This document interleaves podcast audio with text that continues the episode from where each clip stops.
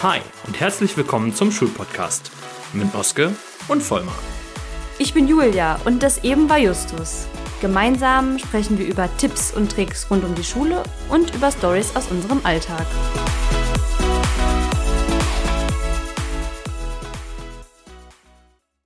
Heute geht es um Präsentismus. Präsentismus ist ein Riesenproblem für deine Gesundheit. Warum das so ist und was du dagegen tun kannst, das erfährst du in der heutigen Folge. Tja, stellt sich natürlich erstmal die Frage, was ist eigentlich Präsentismus? Julia, klär uns mal auf. Genau, also die Definition von Präsentismus äh, lautet, Präsentismus ist in der Arbeitswissenschaft das Verhalten von ArbeitnehmerInnen, auch trotz Krankheit am Arbeitsplatz zu erscheinen. Gegensatz dazu ist der Absentismus, bei dem eine Leistung ohne entsprechende Verhinderungsgründe ausbleibt. Heißt also im Grunde genommen, egal wie es mir geht, ich komme zur Arbeit. Ja, oder auch egal wie die Umstände sind. Okay, also unter allen Umständen bin ich am Start. Genau. Okay, verstehe. Und fühle natürlich auch in irgendeiner Weise eine Verpflichtung. Im Gegensatz dazu steht, dass ich mich bei jedem, bei jeder Kleinigkeit krank schreiben lasse oder es Gründe gibt, warum ich sage, nee, äh, morgen kann ich eigentlich nicht arbeiten. Ne? Die Situation passt irgendwie nicht für mich. Ja, alles klar. Ja gut, dann ist natürlich die Frage, warum, wie kommt es dazu? Also ich meine, es ist natürlich sehr systemabhängig und Systeme sind sehr unterschiedlich. Jetzt geht es bei uns in der Regel um Schule und ähm, ich glaube, viele Dinge, die da im Schulsystem im Magen liegen, lassen sich auch auf weitere Bereiche übertragen. Äh, beispielsweise ähm, auf die Krankenpflege. Ne?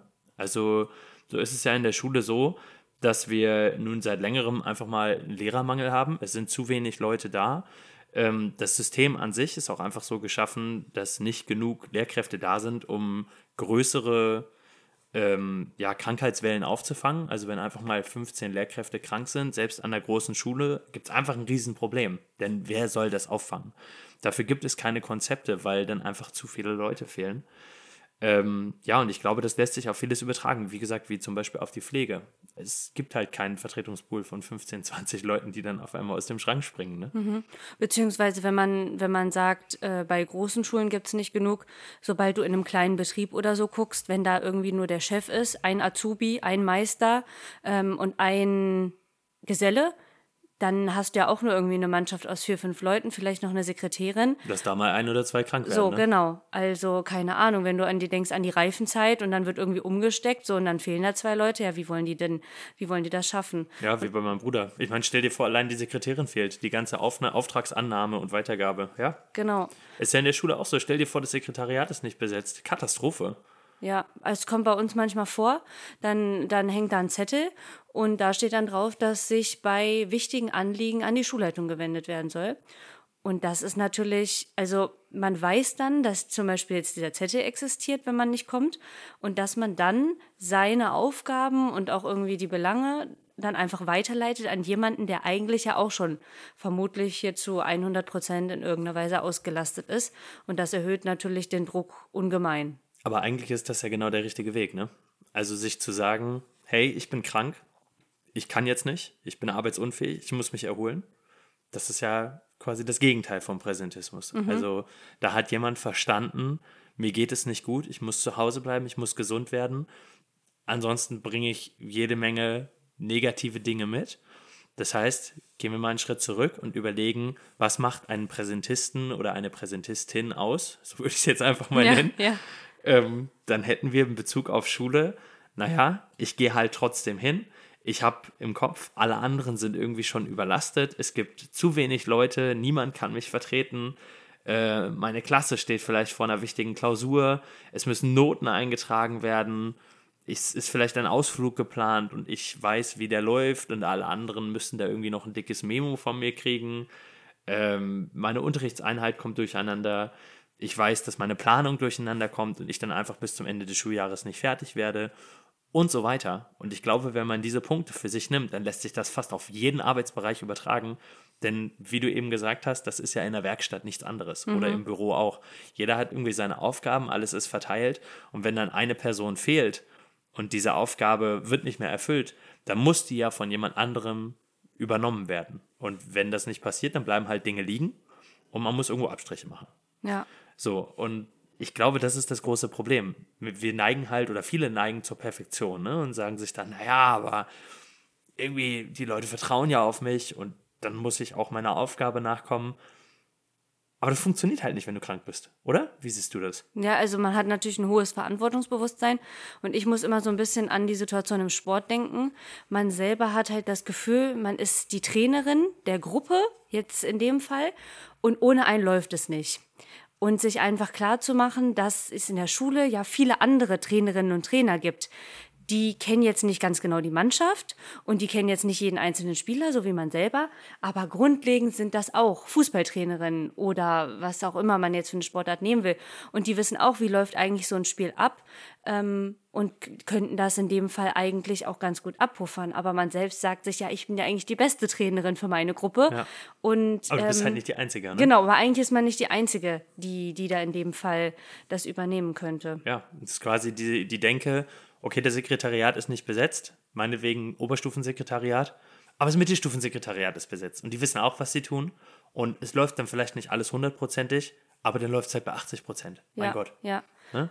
Ich finde jetzt für Referendare spitzt sich das Ganze oder auch andere, die sich in der Ausbildung ähm, befinden, spitzt sich die ganze Situation natürlich nochmal zu, weil es nicht nur das Gefühl ist, dass man irgendwie jemanden im Stich lässt und dass man die, der beste ähm, Ansprechpartner für die Gruppe, die Klasse, den Kunden oder so wäre, sondern es sind ja dann persönliche Ziele, die man Angst hat, nicht zu erreichen. Das fand ich als Schüler und Student auch immer schlimm. Du warst krank und du konntest eigentlich kaum fehlen, weil du wusstest, wenn ich nicht komme, verpasse ich sechs Stunden Inhalte. Ja. Wann zur Hölle soll ich das jemals nachholen? Ja, beziehungsweise dann auch die Tatsache, dass man in irgendeiner Weise eine Prüfung hat und sich sagt, okay, alles gerät durcheinander. Ich habe etwas nicht mitbekommen und irgendwie bei mir war auch immer, ich habe mir selbst am meisten vertraut. Also ich dachte mir, wenn ich es mir angehört habe, dann weiß ich ganz genau, dass ich bei den Sachen nachgefragt hätte, die ich nicht verstanden habe. Und bei allen anderen Sachen dann so ein bisschen zu gucken, ja, dass jemand anders das halt vielleicht auch mitschreiben könnte. Ich glaube, jetzt in der Uni ist es ein bisschen besser geworden für die Studentinnen. Ja, ähm, durch die ganze Corona-Zeit, das genau. ist vieles online. Es ist halt die Frage, ob das dann online auch umgesetzt wird. Also mir ist sehr aufgefallen, dass das Schulsystem dazu neigt, äh, zu sagen, okay, ist alles wieder normal, back to normal, wir machen alles so wie vorher. Ja, weiß ich, ich weiß nicht, ob das an der Uni auch so ist. Weiß ich nicht, aber die haben es ja teilweise einfach mitgeschnitten. Das hat ja dann schon mal den Druck groß rausgenommen. Ja. Könnten aber, wir theoretisch in der Schule auch machen. Ja, gut, aber da ist natürlich dann immer die Frage.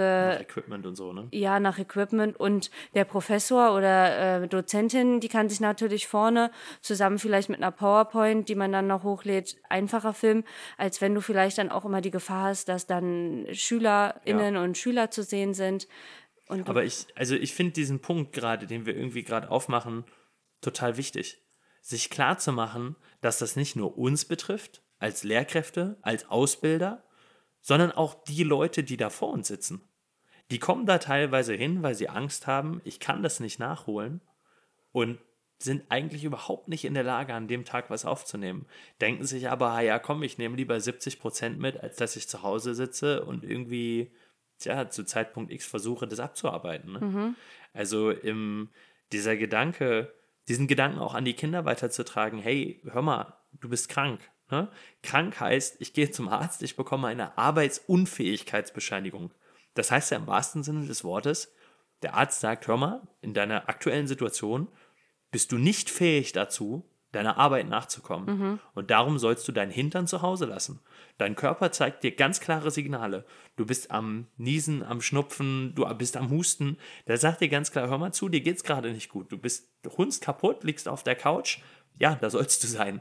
Erhol dich und sieh zu, dass du wieder fit wirst.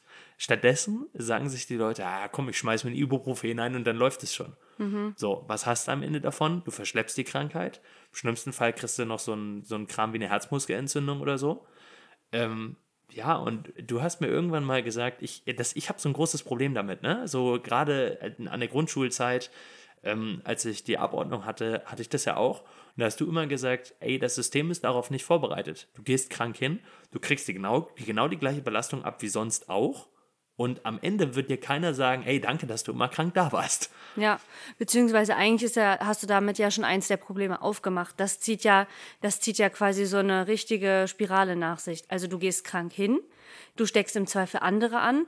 Man hat ja sogar am Anfang ähm, so im Rahmen eines Seuchenschutzes unterschrieben, dass man, also es ist jetzt ja keine Seuche in der Erkältung, aber im Grunde fällt das auch so ein bisschen darunter, dass man sagt, du hast eine gewisse Verantwortung, wenn du an deinen Arbeitsplatz krank gehst, dass du alle anderen im Zweifel damit ansteckst und dann zieht sich das ja immer weiter durch.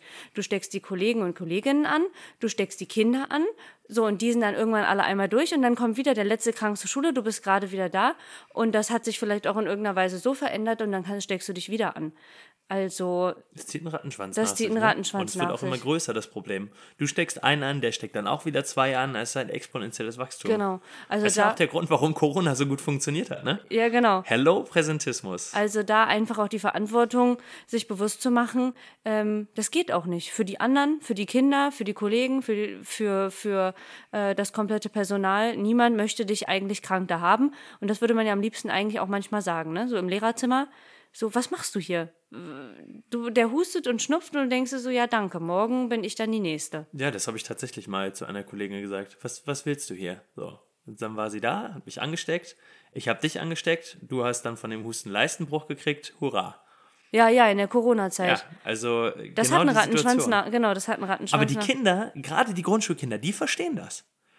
Ich hatte nämlich eine Schülerin an der Grundschule, die kam wieder nach zwei Tagen oder so und meinte, ja, meine Eltern haben Corona, darum war ich zu Hause.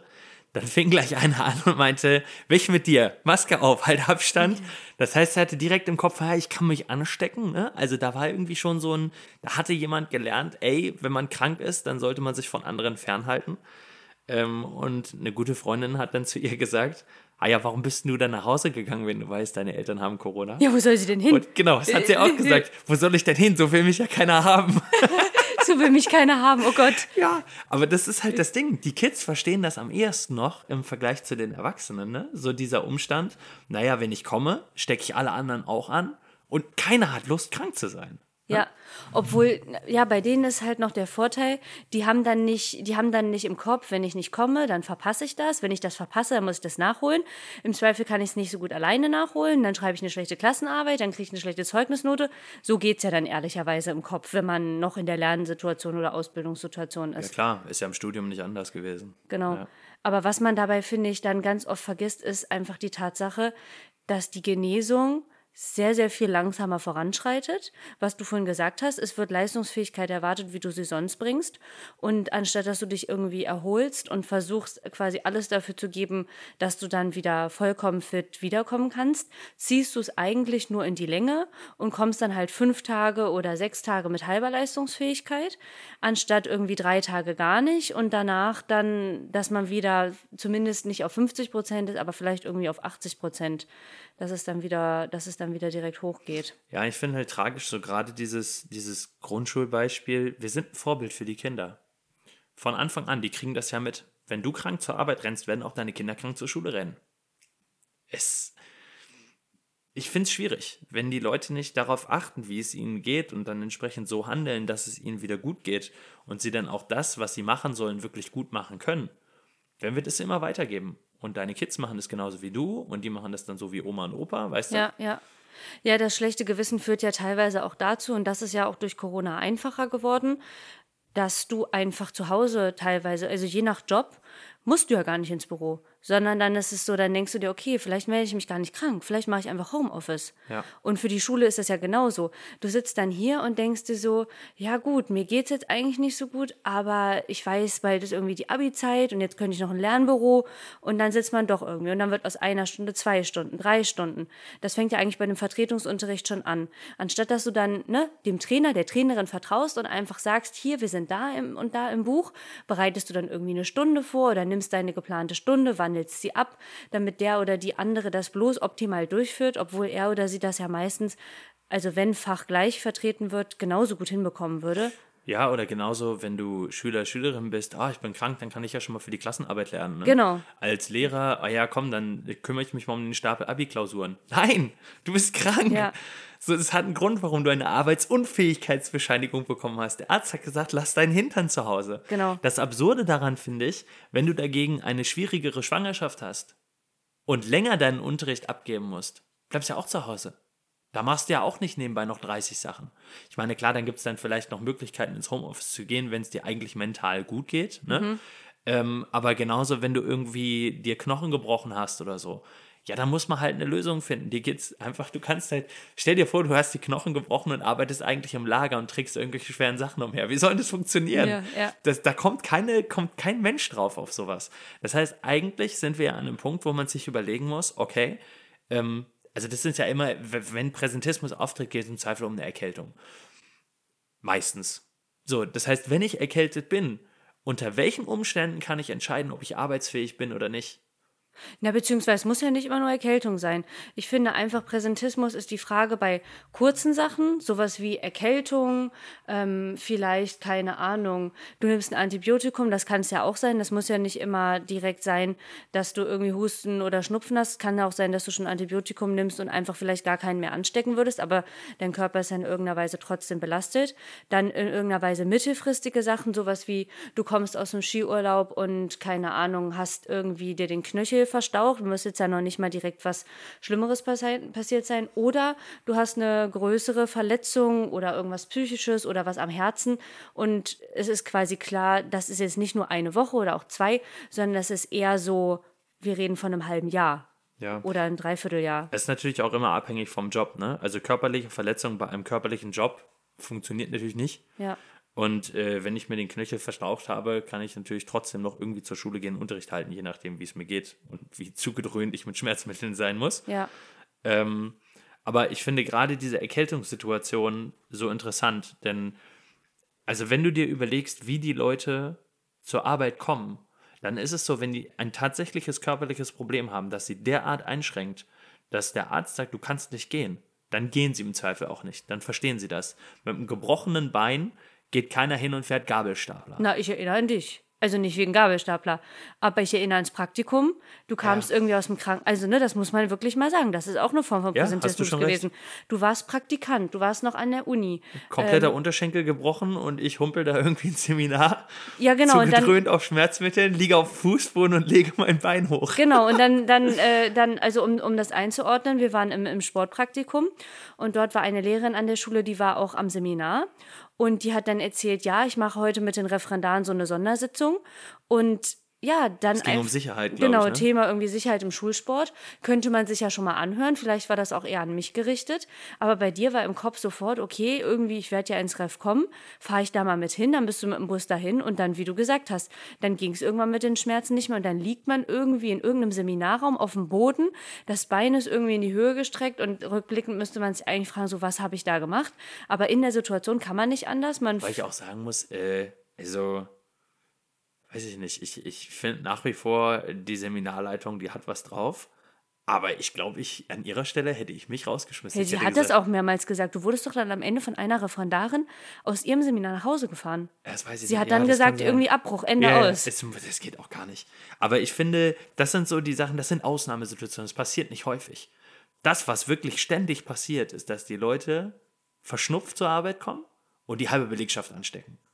Und ich finde, da braucht man eigentlich, oder da, hast, da braucht man unbedingt eine Entscheidungshilfe. Und du hast mir damals mal an der Grundschule eine geschrieben. Ich weiß nicht, ob du dich überhaupt Schaubild, ein noch, Schaubild, ja. ob du dich überhaupt noch daran erinnerst. Und äh, im Grunde genommen waren das, lass mich kurz gucken, ich habe das Vier hier Stufen. liegen. Das waren vier Schritte, genau. Und das war der, der erste Punkt war, mein Kopf sagt mir, A, geh zur Arbeit, B, bleib zu Hause. Wenn er sagt, bleib zu Hause, bleibst zu Hause. Genau, dann Wenn er endet sagt, das geh zur. Arbeit, dann kommt, also es ist immer die Frage, ne, bricht es schon ab oder musst du eine weitere Frage beantworten? Dann die zweite Frage, ich fühle mich 80 bis 100 Prozent fit, 50 bis 80 Prozent fit oder weniger als 50 Prozent fit. Weniger als 50 Prozent fit war Ausschlusskriterium, bleibt zu Hause. Alles darüber war Frage 3. Mit diesen Symptomen kann ich es verantworten, in die Schule zu gehen.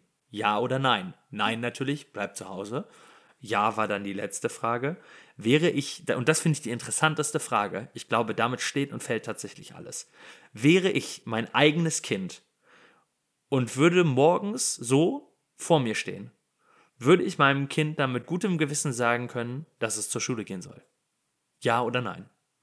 Und wenn du an diesem Punkt sagst, nein, ich würde mein Kind so nicht zur Schule schicken, dann bleib verdammt nochmal zu Hause. Ja, dieses aus sich raustreten und nicht für sich selber sozusagen entscheiden, sondern die Frage, was würdest du anderen in der Situation raten? Jemand, der dir wichtig ist. Ja, aber wenn du das jemandem so sagst, dann denkt da keiner dran. Ja. Aber ich glaube, dieser, dieser Switch, Wechselt. sich zu denken, pass mal auf, jetzt geht es um dein Kind, das macht was mit den Leuten.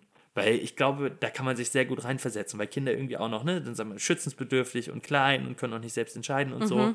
Für einen Erwachsenen sagen die dann immer, du musst selber entscheiden. Ja, ja. Ja. Eig ja, genau. Eigentlich sind wir dann auch schon bei Tipps. Wenn man sagt, abends merke ich schon, dass die Erkältung, ne, dass die Erkältung irgendwie komplett auf mich zurollt.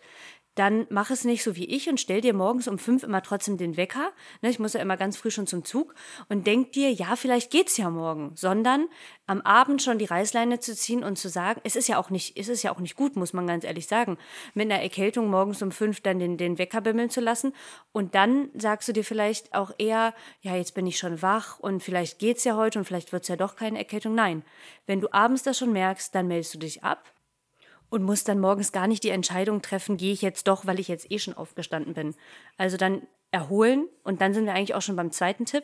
Wenn du zum Arzt gehst, dann sag nicht jeden Tag, ja, erstmal nur für einen Tag, erstmal nur für einen Tag. Also man weiß ja, so eine Erkältung, die dauert nicht einen Tag oder irgendwas mit einem Antibiotikum, das dauert nicht einen Tag, sodass du nicht jeden Tag aufs Neue dir sagen musst, ja, vielleicht könnte ich ja morgen wieder, sondern melde dich für zum Beispiel für zwei Stü äh, Tage am Stück ab. Ja, heißt ja vor allem auch, du rennst jeden Tag wieder zum Arzt. Da sind andere kranke Menschen, die dich voll Oh husten. Gott, ja, das kommt noch dazu. Und die Zeit, die du eigentlich unter der Decke und mit dem Tee verbringen solltest, verbringst du dann im Wartezimmer der Arztpraxis. Ja, genau. Ganz abgesehen davon, dass du auch noch hin und zurück musst.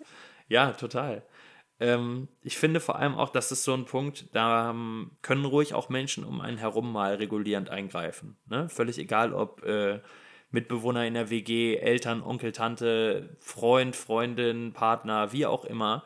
Und einfach mal sagen, ey, du bist gerade nicht in der Verfassung, zur Arbeit zu gehen. Du bleibst morgen zu Hause. Wenn man selber in dieser Präsentismus-Schiene steckt, fällt einem das schwer. Aber wenn jemand anders einem das sagt und einem das nachdrücklich sagt, fand ich es immer einfacher. Ne? Zusätzlich zu diesem Schaubild. Wie gesagt, dieses Schaubild hat mir irgendwann angefangen, den Hintern zu retten. Ich lasse mir Copyright. Ja, äh, ist wirklich so. Einfach weil dieser Punkt kam, ich würde mein Kind so niemals zur Schule schicken. Wie komme ich auf absurd. die Idee, selber ja, loszugehen? Ja, ja, dass es Ne? absurd ist. Total. Ähm, ich finde Dinge, die einem da helfen können, also das sind ja alles Dinge auf persönlicher Ebene. Ne? Ähm, aber es ist ja eigentlich ein Problem in, im System. Und eigentlich muss man dann auch zusehen, dass das System sich so umstellt, dass es möglich ist, für kranke Menschen wieder gesund zu werden. Ähm, nun ist es an Schulen so, dass Vertretungskonzepte halt individuell sind. So zwei große und breit verfügbare oder die ich immer wieder sehe, ist äh, das Vertretungskonzept, dass du halt bestimmte Zeiten hast, in denen du vertreten solltest und du bist quasi anwesend, falls jemand krank ist und springst dann ein. Das hat eben den Nachteil, dass du dann fachfremd im Zweifel auch unterrichtest oder auch gar nicht unterrichten kannst. Ja. Einfach weil du keinen Plan von dem Fach hast ähm, und vielleicht auch kein Material, Vertretungsmaterial irgendwo im Schrank liegt. Ne? Das ist dann wieder der nächste Punkt. Bereitet der Lehrer zu Hause das vor? Nein, sollte er natürlich nicht. Das heißt, es sollte Vertretungszeug im Schrank liegen. Das ist für die Schüler irgendwie doof, denn die kommen nicht voran. Es ist für dich doof, du stehst da und hast keinen Plan von dem Fach. Das heißt, am Ende ist die Stunde, kannst du auch den Bach runterkicken. Passiert nichts. Außer du nimmst natürlich dein eigenes Fach und unterricht- und unterrichtest das. Und da setzt so ein bisschen ähm, das zweite Konzept an. Das wäre nämlich, du siehst zu, dass Vertretungen nach Möglichkeit im Klassenteam aufgefangen werden. Ich glaube, das ist schwierig, je kleiner die Schule ist und einfacher, je größer sie ist. Aber das ist zum Beispiel an meiner jetzigen Schule so. Und das bedeutet eben, naja gut, keine Ahnung, der Religionslehrer fällt aus und in der Religionsstunde habe ich halt gerade eine Freistunde und dann unterrichten wir halt Englisch oder Sport. Ne? Dann komme ich mit meinem Lehrplan an der Stelle schneller voran. Und ähm, für die Kinder ist es keine verlorene Zeit. Für mich ist es keine verlorene Zeit. Es ist für mich weniger Stress, weil ich mein Fach gut kenne. Ja, vielleicht muss ich was zusätzlich vorbereiten, aber wenn wir mal ehrlich sind, kann man sowas auch gut nutzen, um einfach mal was zu wiederholen und zu üben. Das tut den Kindern häufig sehr gut. Aber es nimmt halt diesen Druck raus, ne? dass du sagst, okay, ich bin jetzt krank, jetzt als Religionslehrer, ich bin krank, ich muss aber was vorbereiten, ich muss eigentlich da sein. Nein, musst du nicht. Es ist jemand im Klassenteam, es wird vernünftig aufgefangen, es wird vernünftig vertreten. Okay, dir fehlt eine Stunde Religion, aber entweder passt es dann nach hinten raus oder es ist halt einfach so. Ne? Dann muss man das wann anders machen. Ja, oder hier, du stiftest den Englischlehrer an und sagst, hier, sei morgen mal krank. Da kann ich die Klasse vertreten. Ich muss noch, brauche noch eine Stunde zurück. Ja, das geht natürlich auch, aber heißt für dich natürlich auch eine Überstunde, ne? wenn Ja, du eine ja, Stunde ich zurück. weiß. Aber ja, klar, ähm, ich, ich finde das zweite Vertretungskonzept, wir hatten gerade letzte Woche eine Personalratsversammlung deswegen. Und ähm, Aber finde ich richtig gut, finde ich sogar besser, als ähm, einfach zu sagen, ein Lehrer mit demselben Fach vertritt.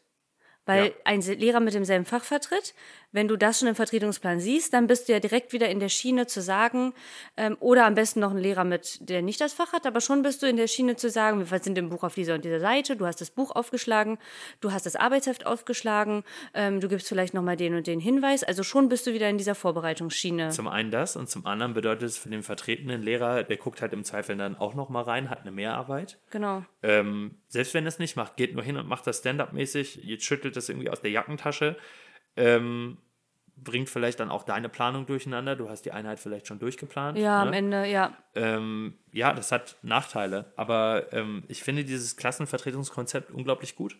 Und wenn das halt failt, weil an einer bestimmten Stelle jemand im Klassenteam nicht verfügbar ist, kannst du immer noch aufs Fachteam ausweichen. So, okay, im Klassenteam Religion kann jetzt nicht durch Englisch vertreten werden. Wir haben noch einen anderen Religionslehrer, schickst du den halt als zweite Wahl quasi rein. Ne? Es funktioniert nicht im Klassenteam, dann lagern wir es außerhalb des Klassenteams, aber bleiben wenigstens im Fach.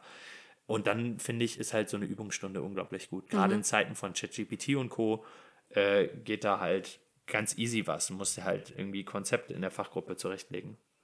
Aber ich finde es halt unglaublich wichtig, dass dieser Präsentismus aufhört. Ne? Also, dass die Leute aufhören, krank zur Schule zu gehen, die ganze Belegschaft anzustecken, selber krank zu bleiben und anstatt, dass sie dann vier, fünf Tage krank sind, zieht sich das ganze Gedöns über zwei Wochen durch die eigene Linie und über drei Monate durchs ganze Kollegium. Ja, und, und natürlich auch, was damit psychisch einhergeht. Sich Druck zu machen, schlechtes Gewissen zu haben, äh, dann auch letztendlich wieder an die Arbeit zu denken, äh, vielleicht die Zeit nutzen zu wollen, die man jetzt sozusagen vermeintlich gewonnen hat, um andere Dinge vorzubereiten. Und das ist ja eigentlich auch schon so ein bisschen unser letzter Tipp. Wenn man vielleicht noch einen dritten Tag krankgeschrieben war und merkt, okay, es geht bergauf, ich, ich kann morgen wieder gehen, dass man diesen dritten Tag dann nicht nutzt, um ein schlechtes Gewissen zu haben, sondern um zu sagen, gut, es ist vielleicht gerade erst Mittwoch, ich habe noch Donnerstag, Freitag, ich nehme jetzt noch den halben Vormittag, um mich nochmal auszuruhen, vielleicht nochmal ohne Wecker aufzustehen und dann in den Abendstunden oder nachmittags sich hinzusetzen, die restliche Woche durchzuplanen und am nächsten Tag dann mit frischem Kopf wieder gehen zu können. Absolut. Ja, dann fassen wir das Ganze doch mal zusammen. Also, werd dir grundsätzlich erstmal darüber klar, dass du im Zweifel Opfer von Präsentismus bist, wenn du dir denkst, niemand schafft das so wie ich. Ich muss zur Schule, ich muss zur Arbeit. Nein, musst du nicht. Das kriegen andere auch hin. Ähm, und überleg dir, wenn du dazu neigst, immer, du müsstest dein eigenes Kind beraten. Und dein Kind steht vor dir, Du musst ihm jetzt sagen, kann man so, wie es dem Kind gerade geht, zur Schule bzw. zur Arbeit gehen oder nicht? Und benutzt deine Antwort dann für dich selbst. Letzten Endes ähm, bedeutet das dann auch, wenn du beispielsweise eine, eine Erkältung hast, ähm, dass du nicht, äh, du weißt, eine Erkältung dauert länger, also bleib nicht bei einem Tag, lass dich direkt mehrere Tage krank schreiben, sonst hockst du nur jeden Tag da irgendwie beim Arzt äh, rum und wirst im Zweifel noch mit anderem Zeug angesteckt und erholst dich nicht. Und zu guter Letzt, ähm, wenn dein Unterricht für die Zeit danach nicht vorbereitet ist, das heißt, du bist beispielsweise drei Tage krank, am vierten Tag sollst du wiederkommen, du weißt, da ist noch nichts geplant, überleg mal, ob du vielleicht Tag länger zu Hause bleiben solltest, anstatt dann mit unvorbereitetem Unterricht dahin zu gehen. Denn letzten Endes sorgt das bei dir dann wieder dafür, dass du gestresst zu Hause sitzt und dir einen Kopf machst, dir eine Waffel machst und doch wieder krank arbeitest. Und zu guter Letzt mal wieder entweder oder. Julia, wenn du einen Partner oder eine Partnerin an der Schule hast, so wie mich, lieber an der gleichen Schule oder an unterschiedlichen Schulen? An unterschiedlichen. Boah, bin ich so schlimm? Nee, nicht schlimm, aber ich finde. Nicht schlimm, aber schon ein bisschen schlimm. Ein bisschen schlimm. Nein, ich finde es, ich finde es, es macht sehr viel einfacher, entspannter, abwechslungsreicher und auch irgendwie entspannter. Entspannter, abwechslungsreicher und entspannter. Habe ich zweimal entspannter gesagt? Ja. Nein, ich, Aber ich kann es verstehen. Ich stimme dir zu, weil, also für mich ist da einfach noch mehr dahinter. Ähm, ich finde. als zweimal entspannter. ich finde, Gesprächsthemen sind andere, wenn man unterschiedliche Schulen hat. Irgendwie, man kennt die Leute da nicht und so, man hat sich dann auch was zu erzählen. Und ich könnte mir vorstellen, je nach Beziehung, dass man anfängt, sich gegenseitig echt auf die Nerven zu gehen. Wenn du dich da den ganzen Tag und auch den Kollegen, glaube ich, auf die Nerven zu gehen. Ja, das weiß ich jetzt nicht. Ich meine, wir haben Es ja auch. kommt voll auf die Leute an. Genau, wir ne? hatten ja auch unser Studium und so zusammen und da fand ich es eigentlich ganz gut, da konnten wir uns immer gut unterstützen. Aber jetzt für die Schulsituation muss ich sagen, da fehlt es dann an, was du gesagt hast, an Gesprächsthemen, an Inspirationen und ich glaube, du kommst irgendwann in so einen richtigen Trott. Also du bist dann nicht mehr nur Herr und Frau so und so, sondern du bist wirklich Herr und Frau so und so an der gleichen Schule. Also was hast du denn dann, dann noch, wenn du irgendwie 40 Stunden Arbeitszeit hast und alles dreht sich nur um dieselbe Schule? Da hast du echt irgendwie gar nichts mehr. Ja, voll. Ja, zumal, wenn du irgendwie dann noch Kinder am Start hast, äh, dann habt ihr am gleichen Tag Elternsprechtag, am gleichen Tag hier sonst was, Elternabend und sonst für ein Gedöns. Brauchst du jedes Mal einen Babysitter. Ja, okay, das, das stimmt natürlich. Kommt noch oben drauf, ne? Ja, das kommt zusätzlich. Ja, und wenn du nach Hause kommst, äh, musst du auch irgendwie zusehen, dass du dann auch was zu essen bekommst. So ist das, du hast Elternabend, ich koche und dann äh, ist es umgekehrt. Ja, auf jeden Fall. Beziehungsweise man muss sagen, wenn man sich an der Schule kennenlernt, dann ist es vielleicht auch nochmal was anderes, als jetzt die bewusste Entscheidung zu treffen. Ich meine, wer möchte dann, wenn er sich an seiner Schule wohlfühlt, sagen, so, ich gehe da jetzt weg? Dann sieht man das vielleicht ein bisschen anders. Es klingt, ist dann wie so eine Flucht, ne? Oh nein, äh, jetzt sollte ich mich Jetzt habe ich irgendwie kennengelernt, nix wie weg hier. Ja, genau. Aber ich denke, es ist auf jeden Fall einfacher und ich glaube auch mit den, auf Schülerebene. Es ist einfacher, wenn du nicht an einer Schule bist. Dann ist es nämlich auch nicht so, ja, ähm, wir haben ja auch ihre Frau und, und dieses komische können sie mal ausrichten und so, auch was wir teilweise so ein bisschen im Studium und im Ref hatten. Also man möchte das ja auch immer nicht, ne? Man, man ist, man ist, man ist sich selber und man möchte jetzt auch nicht immer Man irgendwie. ist sich selber? Man ist man selbst. Man ist man selbst und man möchte jetzt auch nicht mal ausgerichtet bekommen über einen Dritten, weißt du? Das ist ein Ja. halbes Familienunternehmen in einer Schule. ja, voll. Zumal spätestens, was du gesagt hast, wenn man eigene Kinder hat und die sollen in die Schule gehen, meistens möchte man die ja in der Schule haben. Also man findet seine Schule ja meistens toll, sonst wäre man da nicht. Und spätestens dann ist es ja richtig, also es ist ja eine richtige Sippe, die dann da in der Schule ist, ne? Alle denselben Nachnamen. Nein, ich finde das so eigentlich schon ganz sympathisch. Dir hat diese Folge gefallen? Dann lass uns ein Like da und teile sie mit deinen Freunden.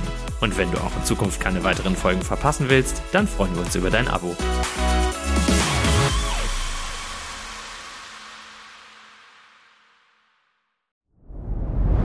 Dir hat dieser Podcast gefallen? Dann klicke jetzt auf Abonnieren und empfehle ihn weiter. Bleib immer auf dem Laufenden und folge uns bei Twitter, Instagram und Facebook.